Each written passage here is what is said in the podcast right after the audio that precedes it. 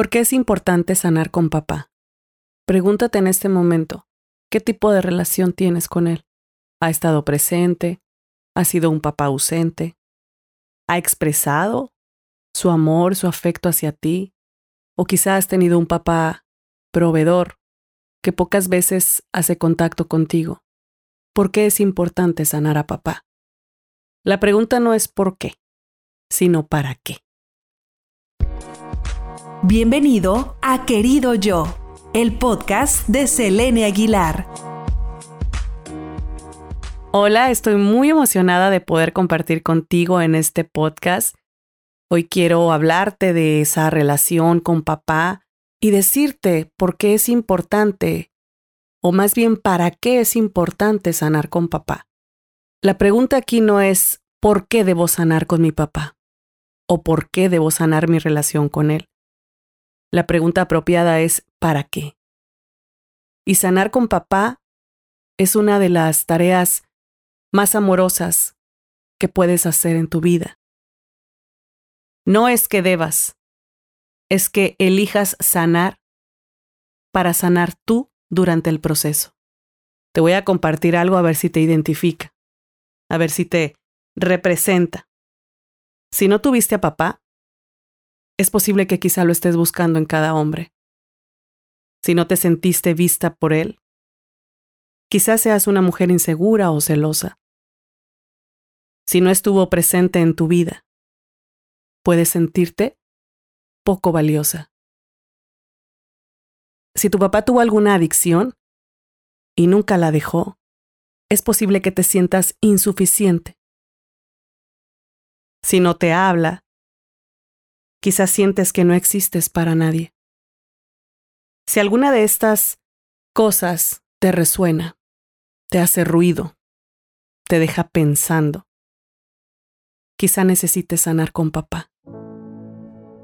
Sanar con papá no es tener la mejor relación del mundo, no es retomar ese contacto y decir, ahora nos llevamos súper bien y hablamos todos los días. Hay historias muy difíciles historias tristes, historias hasta cierto punto injustas, aparentemente. Pero sabes, cada una de esas historias tiene un para qué. Si fuiste una hija abusada, si fuiste una hija abandonada, si fuiste una hija a la cual no se le demostró ningún tipo de afecto físico por parte de papá, Aún así, la vida fue justa contigo. Y lo fue porque te dio justamente lo que necesitabas recibir. No porque no te merecieras algo mejor, sino porque necesitabas vivir esto para poder transformar ese dolor o esa herida en algo diferente. ¿Y cómo puedes transformar esa herida? ¿Cómo puedes procesar ese dolor causado? Es simple transfórmalo en gratitud.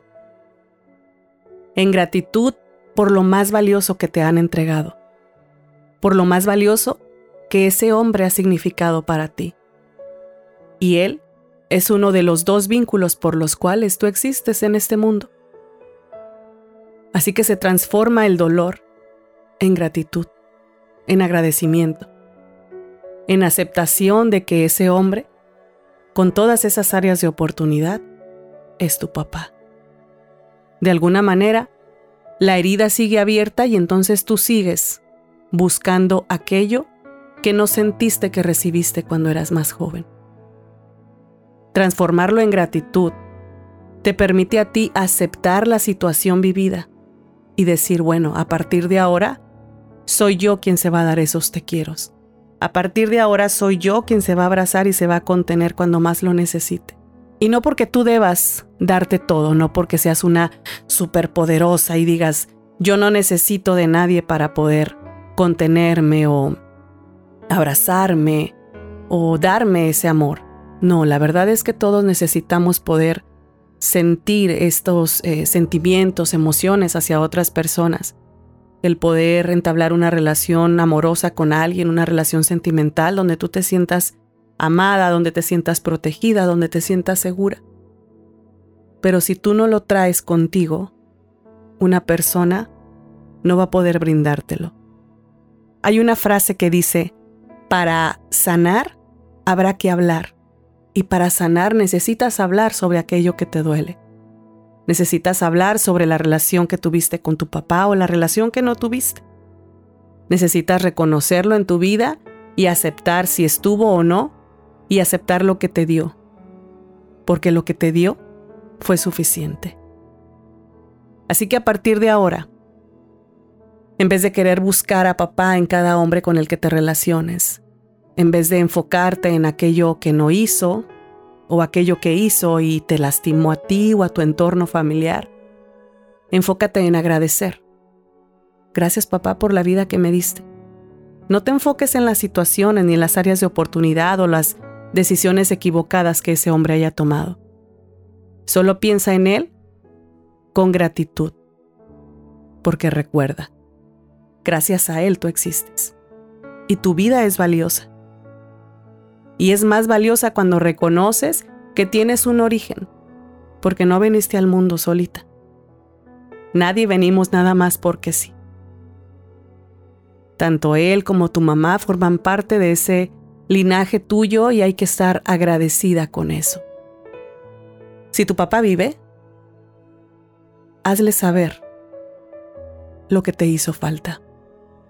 Si tienes la confianza para acercarte, dile, papá, te extrañé cuando era niña. Papá, me hubiera gustado que pasáramos más tiempo juntos. Y si te atreves, dile, me hiciste falta en tal momento de mi vida.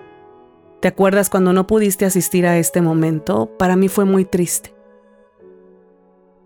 Y si ya no es importante para ti ese hecho, entonces simplemente déjalo ahí, en el pasado. Suéltalo. Pero ya no lo critiques, no lo señales, no lo juzgues, no lo cuestiones, porque nuestra postura como hijos no es juzgar, no es señalar a nuestros padres, es aceptarlos y honrarlos.